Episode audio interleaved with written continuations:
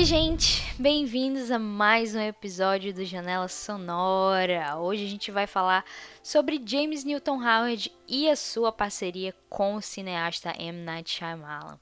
A gente vai focar aqui em três filmes específicos, né? A, a parceria dos dois, ela rendeu oito colaborações no total, né?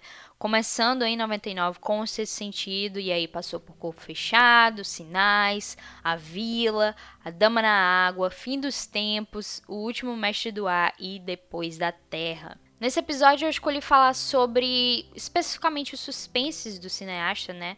E o que eles têm em comum em função narrativa em relação ao que as trilhas decidem explorar. Então, os três filmes escolhidos aqui foram O Sexto Sentido, Sinais e A Vila, né?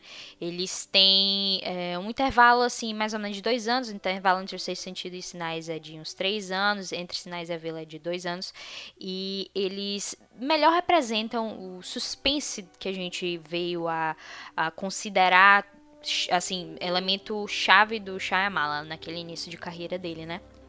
Mas antes disso, vamos falar um pouquinho sobre o James Newton Howard. Ele é um dos meus compositores favoritos. Eu acredito que ele seja meu segundo compositor favorito, só perdendo para o Hans Zimmer. Ele, com 69 anos, ele já trabalha como compositor há mais de 30 anos.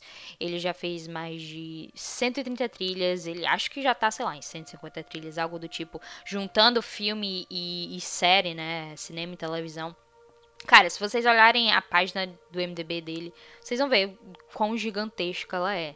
Ele, ele teve essa fama eh, há uns anos atrás de, de trabalhar bem rápido, né? De conseguir fazer trilhas bem rápido. Por isso que ele tinha sempre vários projetos ao mesmo tempo. Nos destaques iniciais ali dele tem uma linda mulher, meu primeiro amor, tem um fugitivo também. É, na década de 90 ele teve uma, uma leva assim de indicações a Oscar com o Príncipe dos Mares, Júnior, o próprio fugitivo, um dia especial, o casamento do meu melhor amigo. É, e, então, assim, já na década de 90 ele tava tipo on fire, assim, James Newton Howard era o cara do momento. Em 2005 veio a única indicação ao Oscar que ele teve por um trabalho com o Shyamalan, que foi justamente com a Vila. E cara, eu, esse filme não ter ganhado melhor trilha para mim é tipo assim, sei lá, é um crime. É, o filme que venceu na época foi Em Busca da Terra do Nunca. É, o que, assim, eu nem lembro da trilha desse filme para dizer se mereceu mesmo ou não, mas de qualquer forma foi ele que acabou vencendo, né? Ele também recebeu indicações ao Oscar mais recentemente por Conduta de Risco e Um Ato de Liberdade, né? Ele, ele já foi oito vezes indicado ao Oscar, né? E ele ainda não venceu nenhuma vez. O que, cara, para mim também chega a ser um absurdo, porque se você vê as obras dele, é, é, louco que ele não tenha vencido ainda. Mas o Oscar, né, é um festival de injustiça também, então não nenhuma surpresa aqui. Um destaque que eu queria trazer da carreira dele é King Kong, o King Kong de 2005 do Peter Jackson. A história desse filme meio que ressalta a qualidade que ele tem como compositor e também a, essa agilidade que ele tinha em compor as trilhas, né? Ele a situação com King Kong foi a seguinte: é, o Peter Jackson ele ia fazer o filme com o Howard Shore, né, o compositor de Senhor dos Anéis, que ele já tinha trabalhado, mas deu errado, deu, sei lá, conflitos criativos ali, não, não rolou. E aí o Peter Jackson foi chamar o James Newton Howard, mas assim, para fazer a trilha voado. Tipo, ele tinha quatro semanas para fazer a trilha de um filme gigantesco, né? Filme, sei lá, tem quase três horas de duração. E ele tinha quatro semanas para fazer, tipo, duas horas e cinquenta minutos de música, mais ou menos.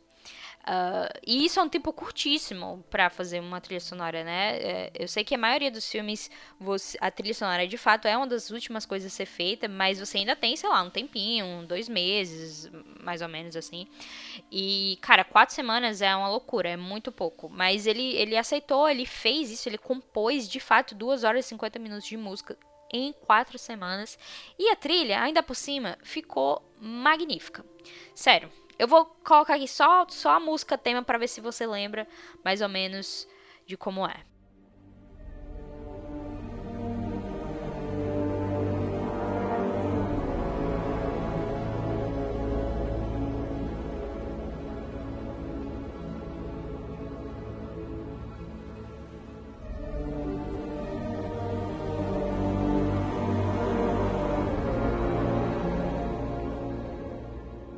Essa é a música tema do filme, mas eu, eu recomendo que vocês dêem uma pesquisada aí em Central Park e A Fateful Meeting. Elas vão estar linkadas nas playlists aí do Janela Sonora. Mas, sério, é, é belíssimo, belíssimo, belíssimo, belíssimo a trilha desse filme.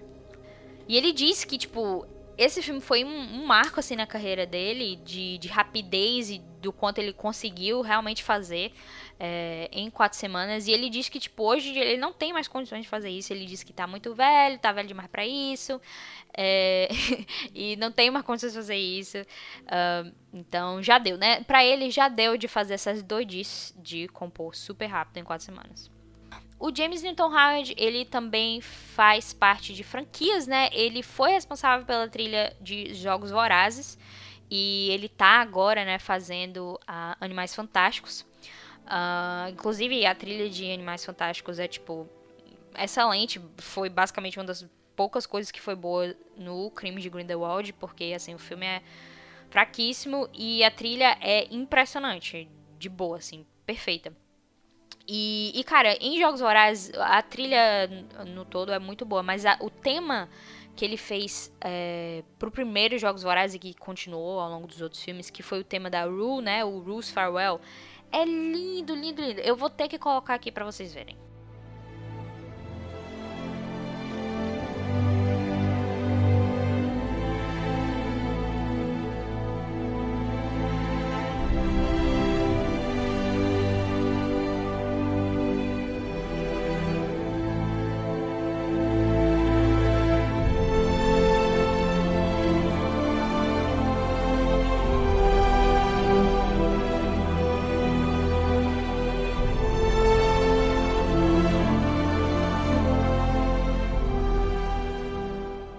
Claro, né? Vale citar aqui que o James Newton Howard ele compôs a trilha de Batman Begins e da Dark Knight junto com o Hans Zimmer, né? Eu obviamente vou falar sobre a trilha de Batman um dia, então vamos deixar isso para outra. Mas vamos aqui pro que interessa, né? James Newton Howard e M. Night Shyamala. Inclusive, o Shyamala fez aniversário aqui em agosto. E ele postou um vídeo que o, o James mandou para ele é, tocando no piano uh, parabéns, né? Parabéns para você. Só que aí quando ele vai finalizar o parabéns para você, ele vai para pro tema de sinais. Achei magnífico esse vídeo, tá linkado aí também. Eu escolhi basicamente os três filmes mais importantes da carreira do Shyamalan. Uh, como eu disse no início, né, o que eu acho mais importante. Uh, deixei de lado aqui Corpo Fechado, porque não combina tanto com o estilo dos três, então é, existe, sim, claro, o corpo fechado no meio de, de, desses três filmes, mas eu vou deixar aqui um pouquinho de lado. O Sexto Sentido foi o estouro ali do Shyamalan, né, em 99, foi um filme excelente de suspense que deixou ele marcado mais ou menos como uh, cineasta do suspense, do plot twist, essa coisa toda. É, em Sinais ele fez, tentou fazer a mesma coisa, só que um pouco mais é, alegórico e tal. E a Vila meio que, que é, tem um plot twist e tal, mas não depende disso e acabou também sendo um pouquinho criticado por conta disso. Eu acho que é uma, uma pérola subestimada do Shyamalan. E, e, vou falar um pouco desses três filmes, mas assim, o que eu quero fazer aqui é menos necessariamente uma análise de temas e de suits e de coisas específicas, e mais uma análise geral. Claro que é, os três filmes têm temas específicos de personagem e tal, mas uh, o mais interessante é como essas três trilhas elas, elas apresentam e estabelecem uma atmosfera de suspense e também com o que é melódico, né? Porque essa, esse é o toque do James Newton Howard, né? Se você for observar as trilhas dele, ele, ele é reconhecível porque ele tem essa melodia, ele mesmo diz que ele é um melody guy, né? Ele diz que é um cara da melodia, ele, ele é um pianista e ele, ele compõe dessa forma, meio que com, com, com sentimentalismo imbuído ali. Ele, ele é um pianista, ele diz também que tem um grande amor por, por instrumentos de cordas, né? Por isso que a gente.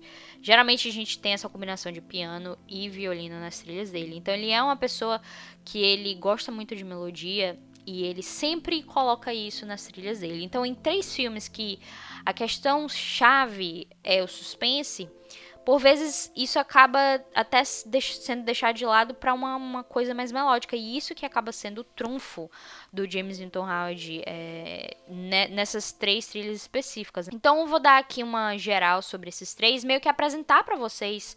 É, esses temas e essa, essa, atmosfera de cada filme, para meio que vocês terem essa ideia de como ele estabelece tanto o suspense como também traz mais o sentimento para a história do que querer fazer algo mais jump scare ou de algo mais, sei lá, é, muito escandaloso no sentido de susto, de medo. Não, ele sempre vai para um viés mais melódico, um viés mais sentimental, um viés que de fato vem da história pro filme, né? Então, vamos, vamos aqui a gente vai pelas três partes, né? A gente faz os, os três filmes e a gente analisa isso é, direitinho. Então vamos lá.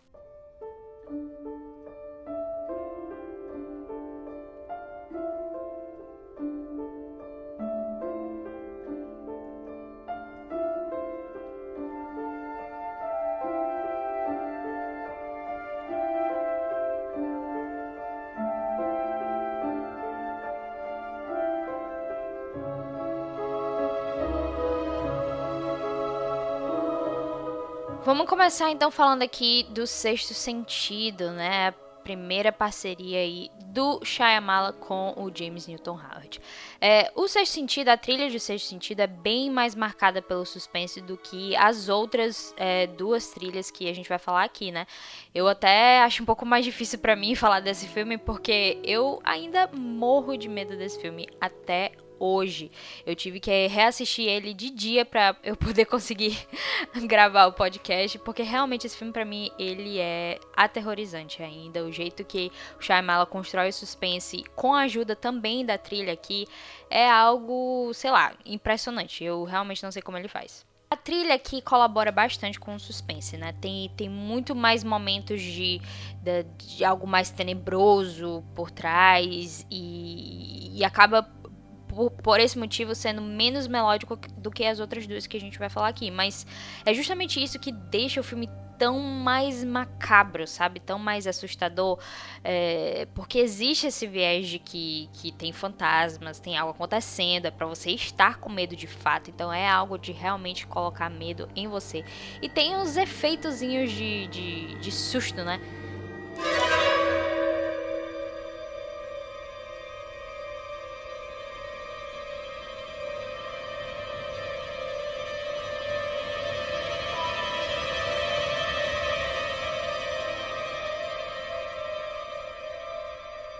Que realmente colabora para que você tenha esses, esse, esse medo constante. Mas o filme também tem temas melódicos que, que ajudam a colaborar com, com a atmosfera também um pouco mais melancólica, né? Da própria história é, do Cole, é, que é o personagem do Halo Joey Osment, e do Bruce Willis, né? Que é o Malcolm. Então, ambos eles estão passando por uma história que acaba sendo, sim, um pouco triste, né? Um pouco é, melancólica. E, e a, a, os temas que vão ser associados a eles também representam isso muito bem.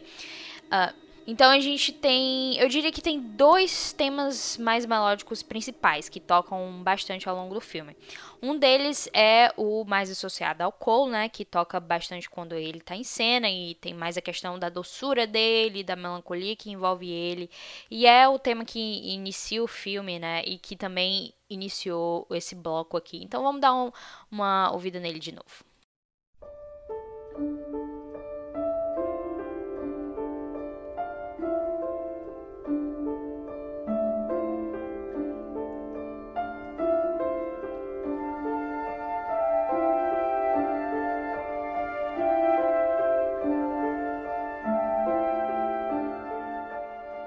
Esse tema vai tocando. É, toca bastante ao longo do filme em cenas que tenha o Cole ou, ou com a mãe dele, quando ela tá é, dando olhada naquelas fotografias, né? E vendo que tem uma luz em cada foto dele. É, então, em, em momentos assim, esse tema toca.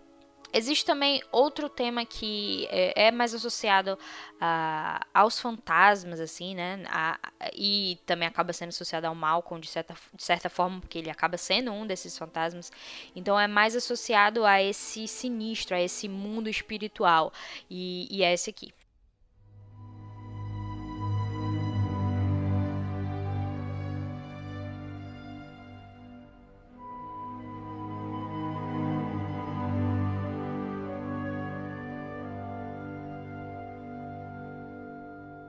Tem várias variações desse tema ao longo do filme e de fato é associado a momentos de espíritos, né? A momentos assim sobrenaturais, por assim dizer. E acaba sendo de fato uh, associado ao Malcolm por ele ser um fantasma, mas o Malcolm em si também tem um próprio tema que é associado a ele e a esposa, né? Que tem um viés uh, bem, bem triste, assim. Ele, ele acaba, uh, esse tema acaba em uma uma nota que é tipo, você realmente dá para sentir a tristeza ali. Então vamos ouvir isso.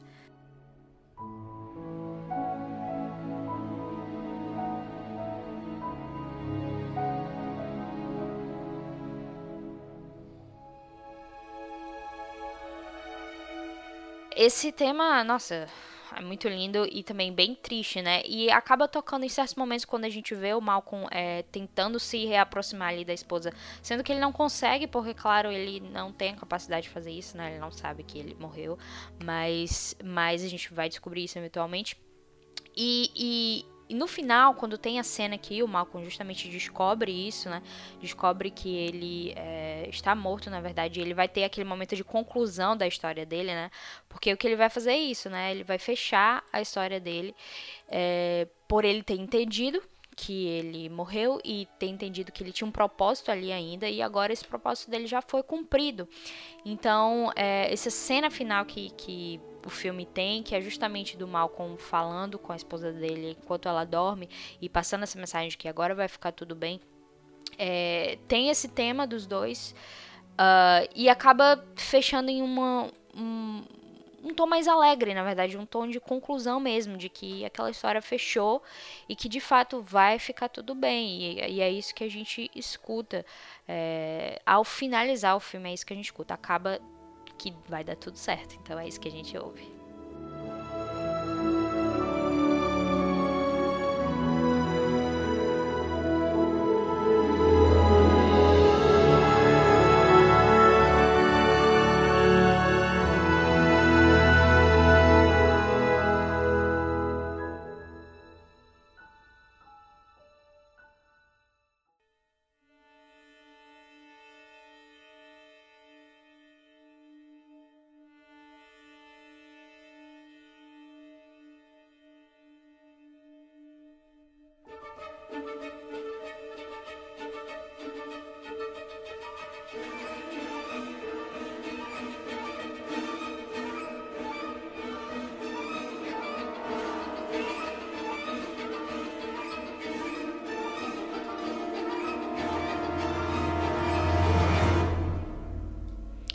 Finais, chegamos aqui na segunda colaboração entre Shyamalan e James Newton Howard.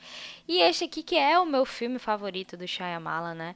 Um, assim, eu amo esse filme. Eu acho que eu assisti ele muito mais cedo do que eu devia ter assistido quando eu era criança. Mas ainda assim, deu tudo certo. Fiquei um pouquinho marcada na época com medo, sim.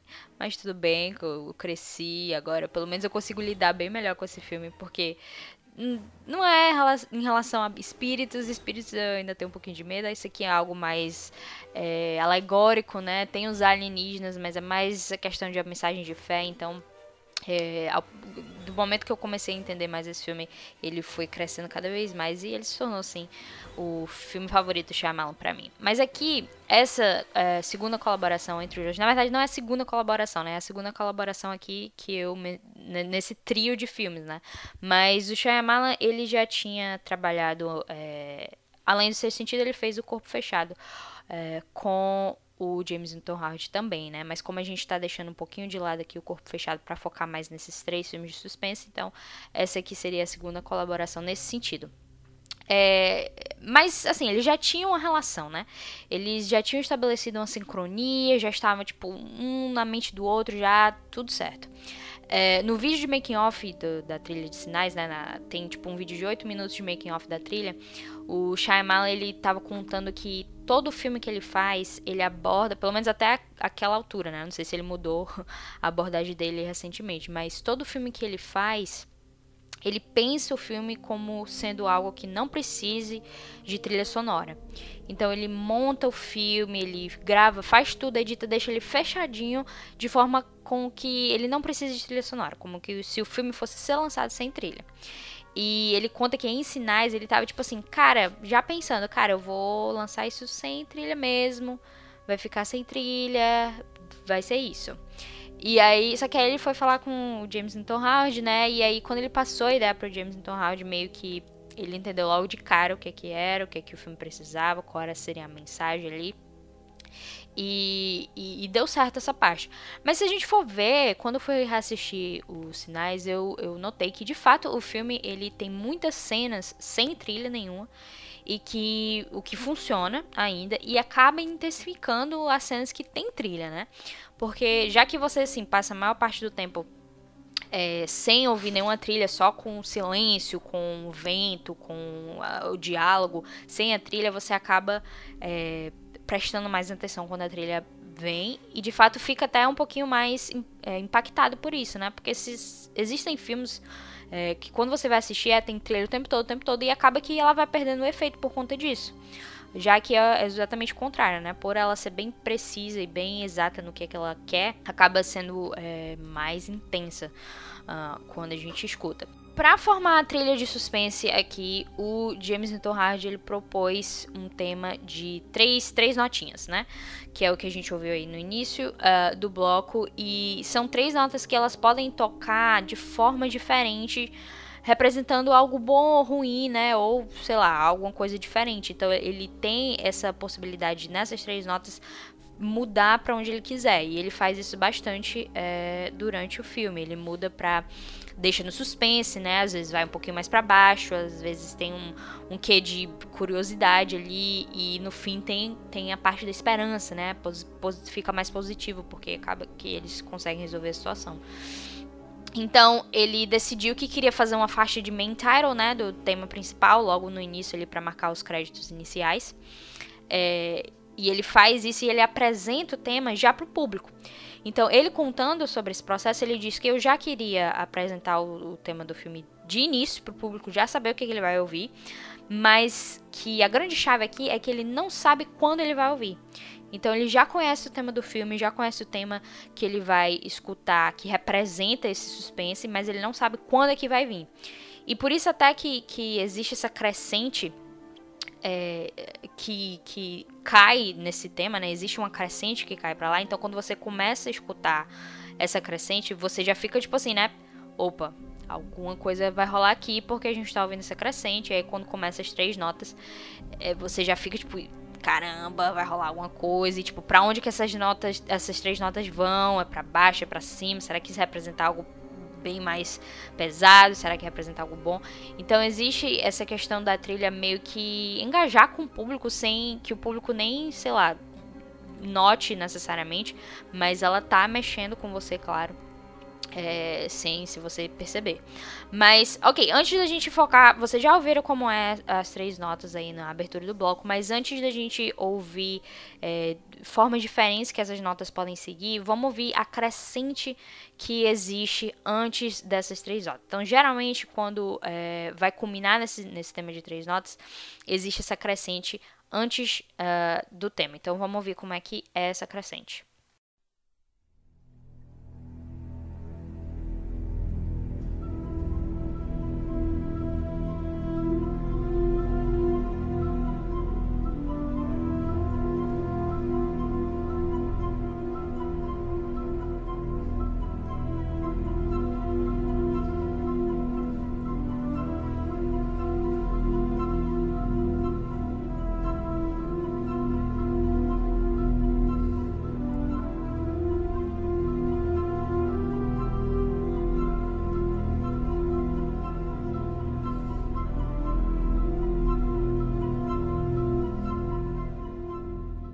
Então a gente escuta isso e vai desencadeia direto nas três notas. E o, o, o, jeito que geralmente as três notas tocam é o mais intenso, né? O mais representativo ali do suspense. Então a maior parte do filme, quando a gente escuta esse tema, é dessa forma.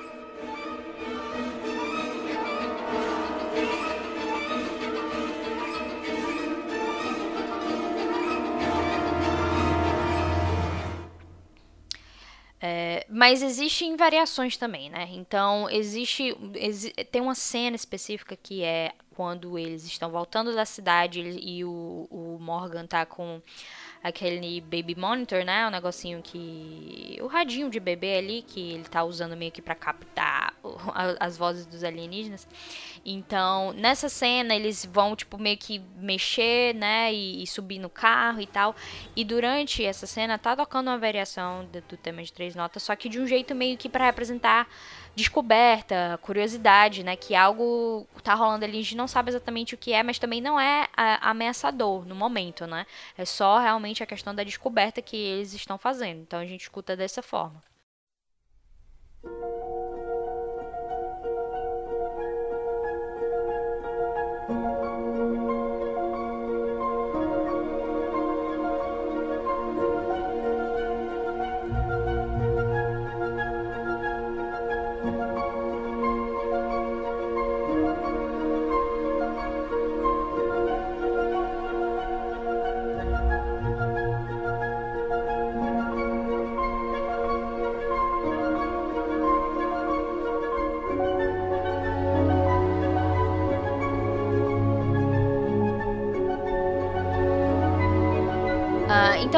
Questão bem de tipo, oh, o que é isso que está rolando aqui? Não é exatamente ameaçador, né? É um, é mais intrigante, assim. Outro tema que a gente tem aqui que é digno de nota é o relacionado à esposa do Graham, né? A, a esposa do personagem do Mel Gibson, que ela morreu, né? E é basicamente o que.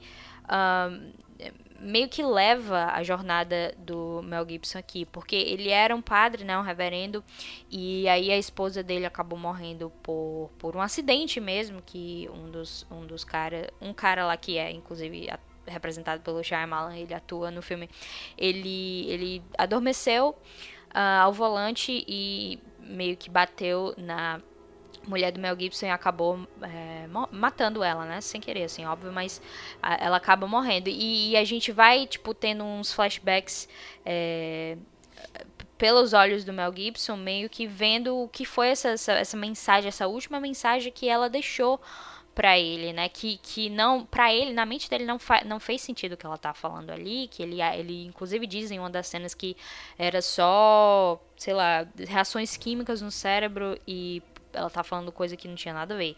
E na verdade o que a gente vai descobrir depois, né, no fim do filme, é, é basicamente a mensagem que ela deixou específica para aquela situação que eles iam enfrentar no fim do filme.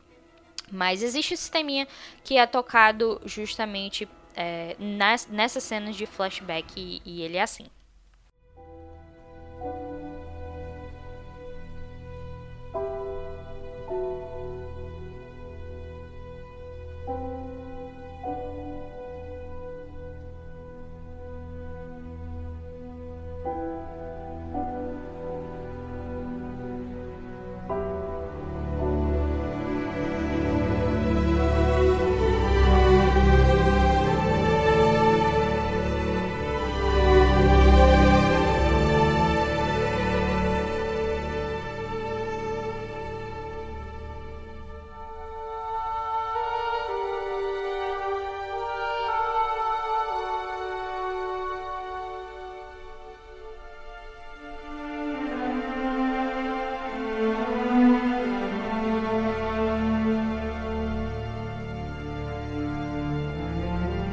A última vez que a gente escuta é, esse teminha é justamente no fim, na cena final, em que quando eles sobem do porão, vão para casa e o alienígena tá lá, né, com o Morgan, é, é, quando ele tem esse flashback pela última vez e a gente vê justamente a mensagem que a mulher dele deu para ele e é quando vai é, começar a situação final ali, né.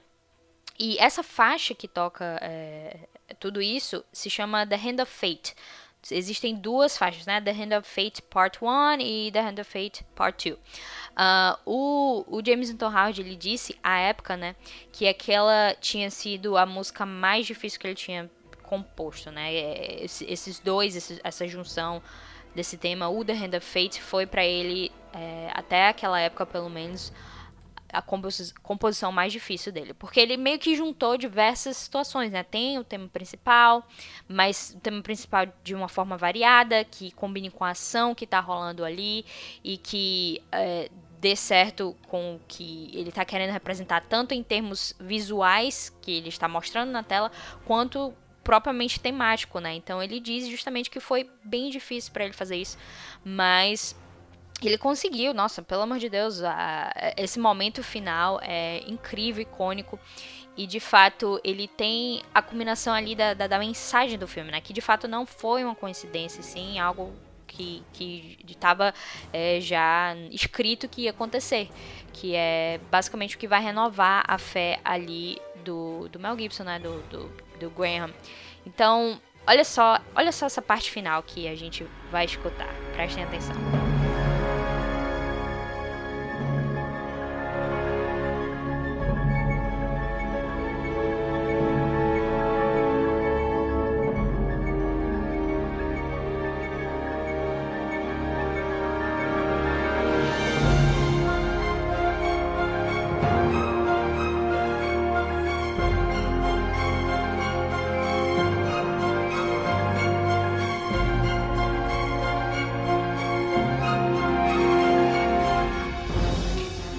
Isso é basicamente quando ele entende que quando o, o, o Meryl ele dá a atacada no alienígena e o alienígena cai água, cai em cima dele, ele entende que, caramba, é por isso que a Bo colocava os copos de água. É, isso já estava escrito. E aí no fim, né, dá tudo certo e é a vitória comemorada.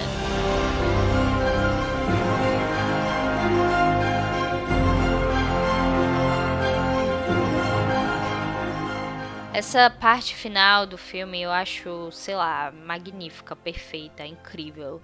É, e a trilha sonora faz muito parte disso. Eu lembro de sempre, tipo, na época quando eu ainda era mais nova e não tava assim tão envolvida com a questão da trilha sonora, eu lembro que, caramba, eu sempre queria ver essa cena, sempre queria ver o tempo todo, porque o jeito que ela é formada, ela, ela dá muito certo ali com a com a cena e com a, o tema que você tá vendo, né? Quando existe é, esse momento que o Graham, ele percebe que, que a Bo colocava os copos ali sempre por um motivo que nem ela, na verdade, sabia, né? É, tem, e é, tem aquele momento de impacto na trilha. É sempre muito forte, cara. É por isso que, sei lá, a trilha sonora que dê certo com a sua história é sempre imprescindível, justamente para causar esse tipo de efeito, né? Então, é, o que a gente vai ver no final do filme é que o Morgan tá, tá, tá, bem, né? Ele, ele tá bem porque as vias respiratórias dele foram. Né? Ele tava com asma ali, então ele não respirou o gás. Então, por isso, ele ficou tudo bem.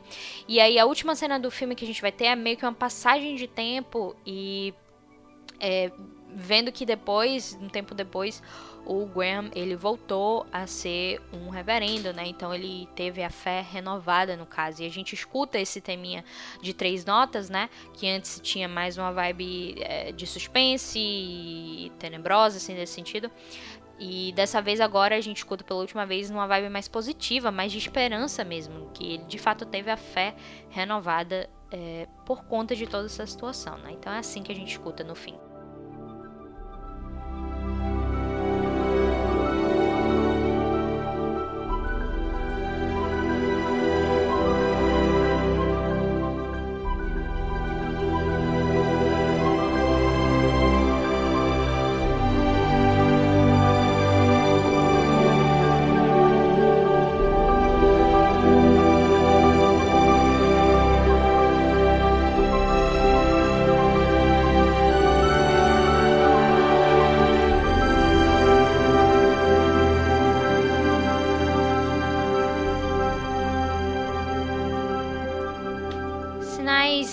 Um filme que.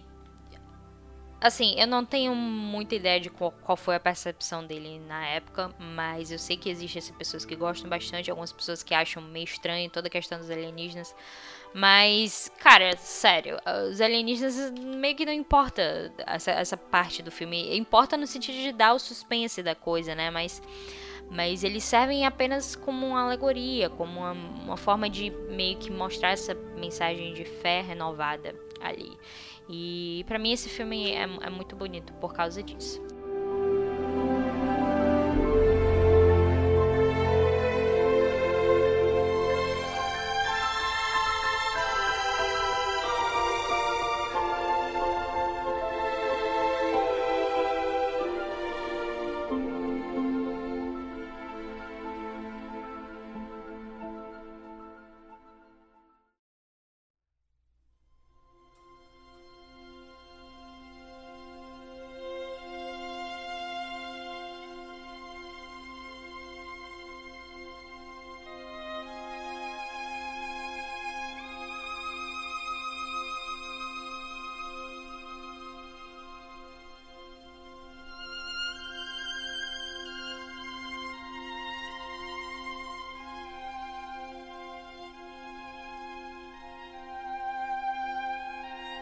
Chegamos então à Vila, filme de 2004 aí, que, cara, tem para mim a melhor trilha sonora que o James Newton Howard já fez na vida. E olha que ele fez muita coisa, mas a trilha de A Vila para mim é a mais bela dele, sem sombra de dúvida.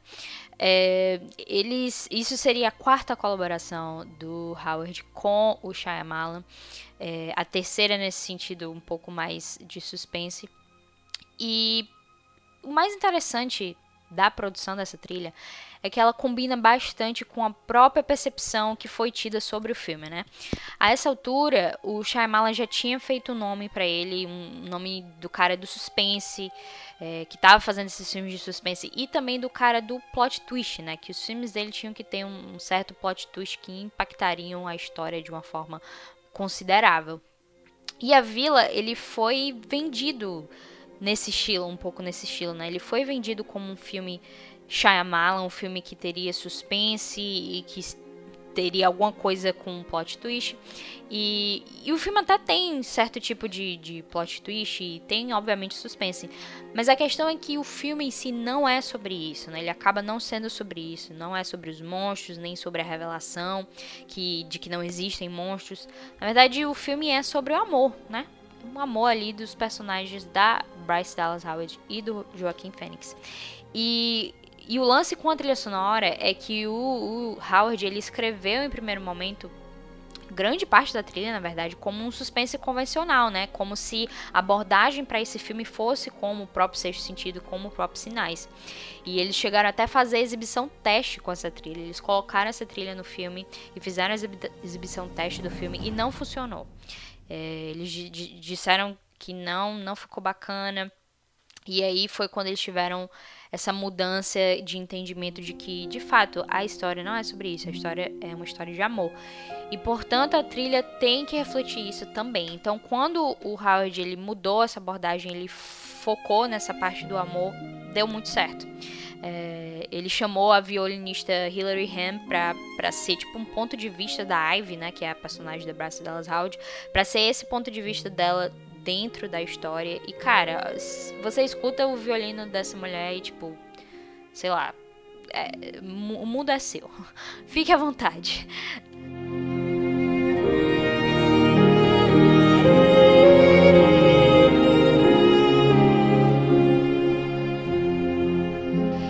Assim, é, o filme ele trabalha muito menos com temas de coisas específicas, é, como o sexto sentido, o sexto sentido e sinais ainda tem um pouco disso de atribuir temas específicos para, para, para pessoas ou situações.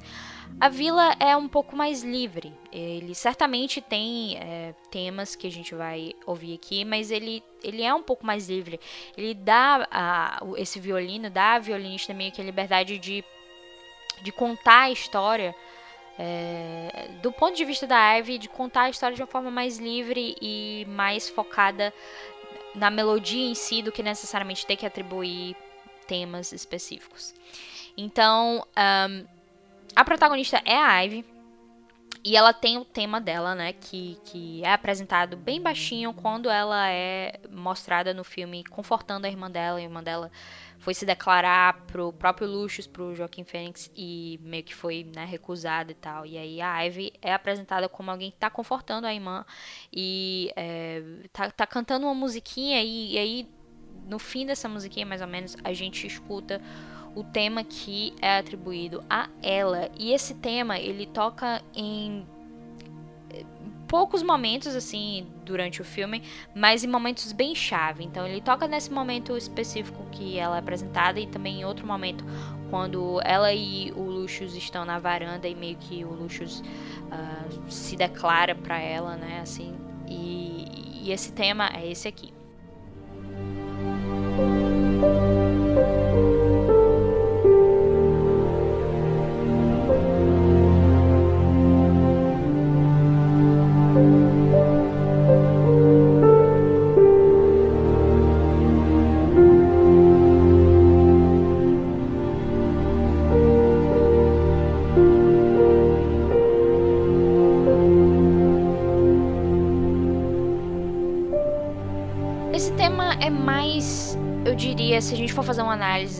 Abstrata, é mais como o Lucius vê a Ivy, né?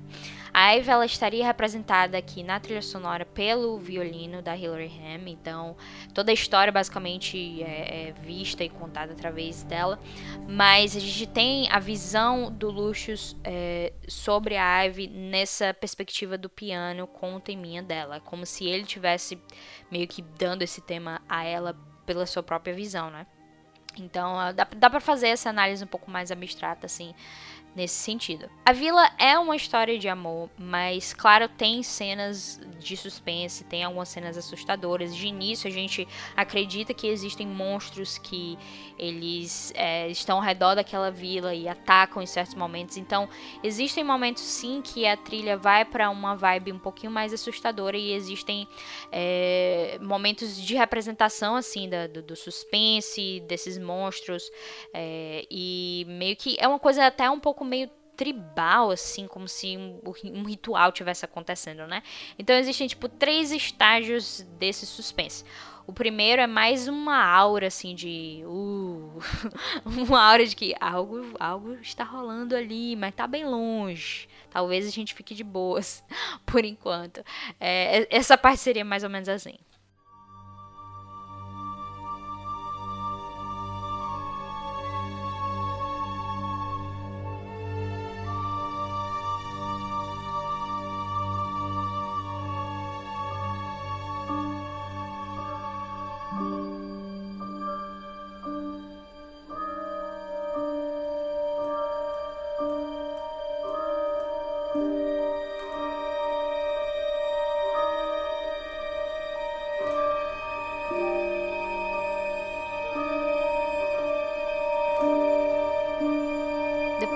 Gente tem meio que uma outra variação disso, que é meio que representando a floresta e, e, a floresta proibida, né? A floresta que eles não devem ir e o, e o que pode, eles podem encontrar nessa floresta, né? Então acaba sendo tipo meio que uma vibe, hum, mistério, seres escondidos na floresta, mais ou menos assim.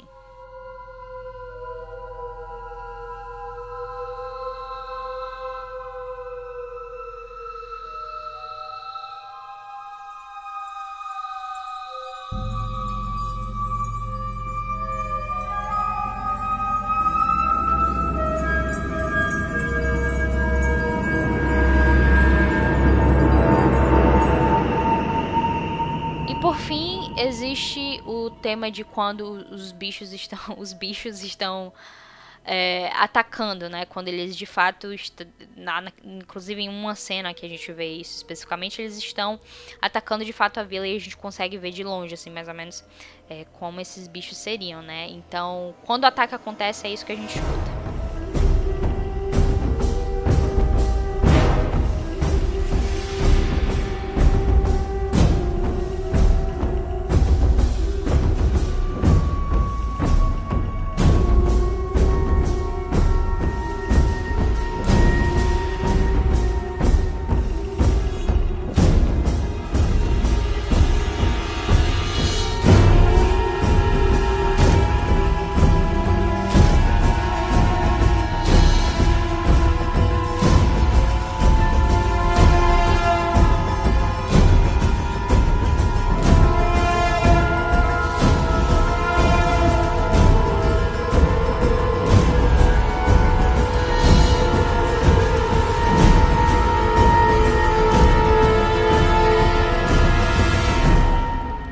Existe sim o suspense representado na trilha, existe esse mistério que a gente não sabe exatamente o que são esses monstros, mas de fato o que guia a maior parte da trilha é o violino da Hilary Ham.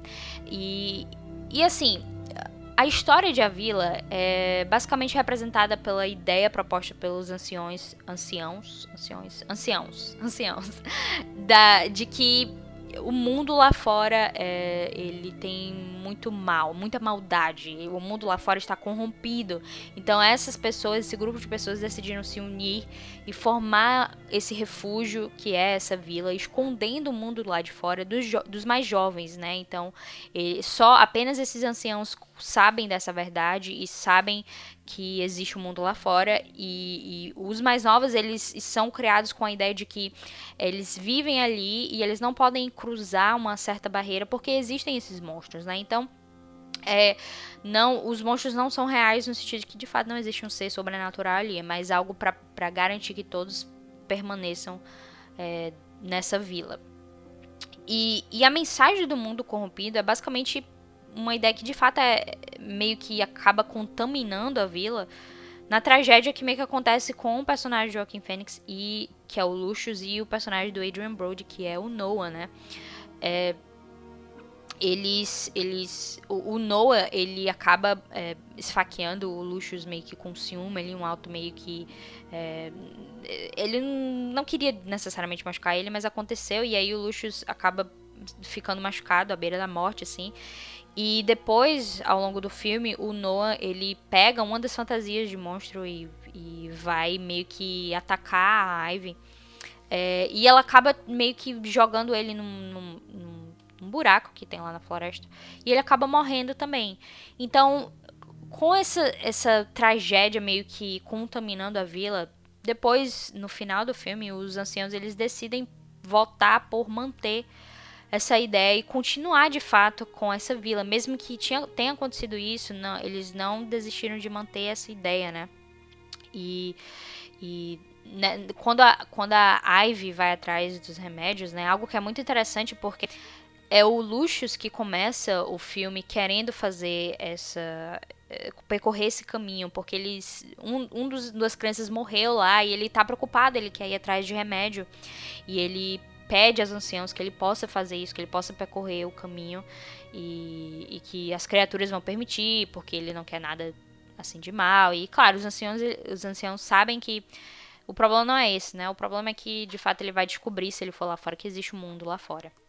Mas aí o Lucius quer fazer esse caminho e ele acaba, porque ele acaba sendo machucado, a, a Ivy que tem que fazer isso por ele, né? A Ivy, ela diz é, em uma das cenas que, cara, é você que é, você que é o homem sem medo aqui e tal, que as pessoas dizem que você não tem medo dos bichos e tal, e ela que acaba tendo que ir para a cidade até salvá-la, para salvá-la, né?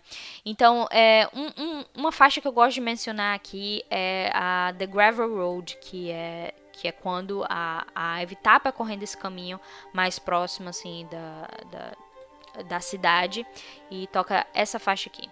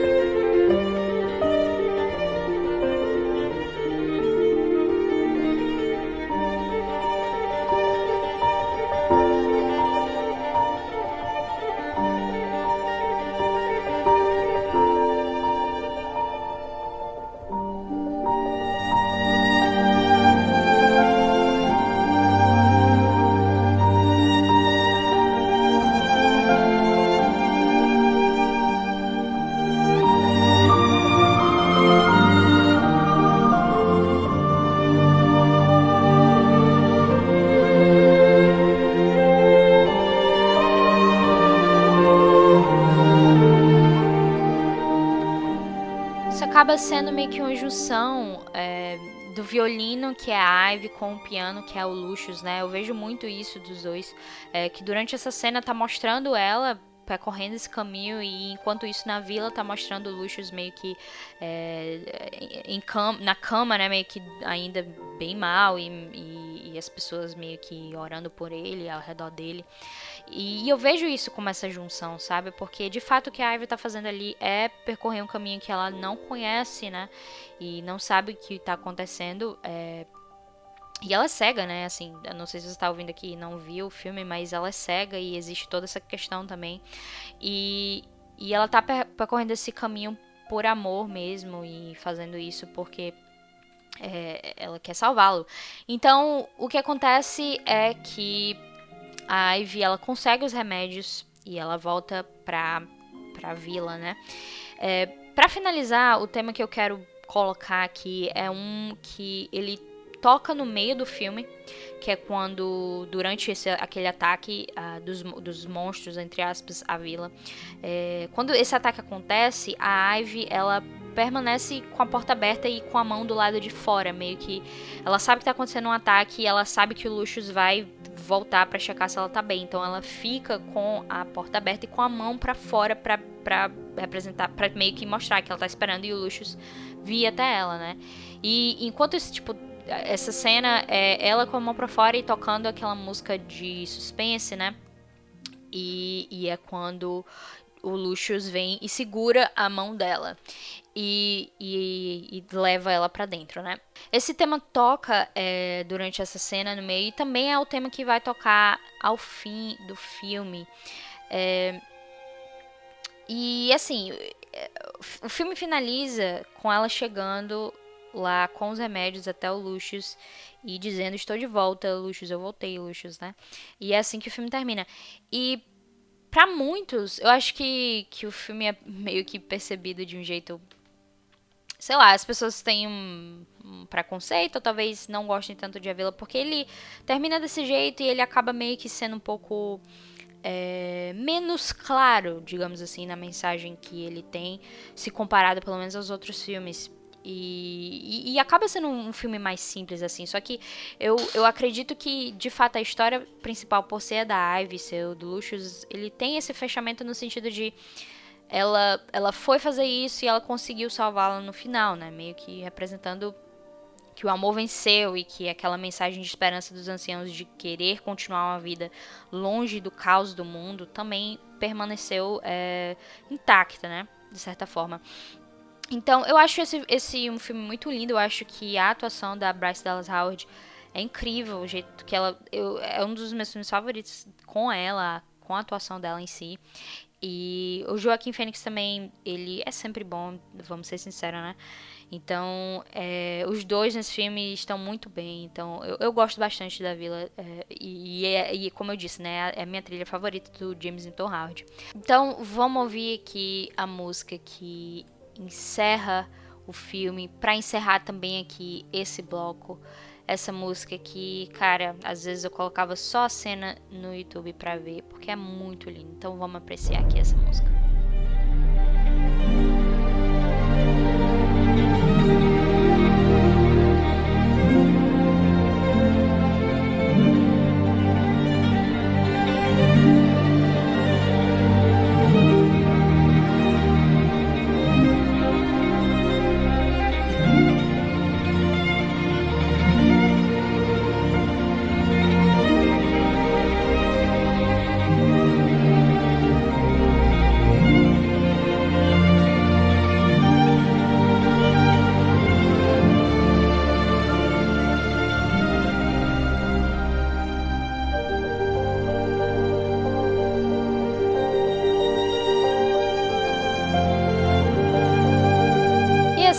Finalizamos aqui esse especial episódio, episódio maravilhoso de James Newton Howard e sua parceria com o Shyamalan. Esses são os três filmes que eu acho que representam melhor de fato essa colaboração dos dois e assim, espero que no futuro eles venham a colaborar novamente, né? Shyamalan deu uma trocada aí, né, rápida do Howard, substituiu ele no, no vidro e no fragmentado, mas eu espero que esse próximo filme aí, já agendado de 2021, talvez, quem sabe, é, seja a volta, o retorno da parceria dos dois. Eu acho essa parceria muito linda. Espero que de fato seja isso.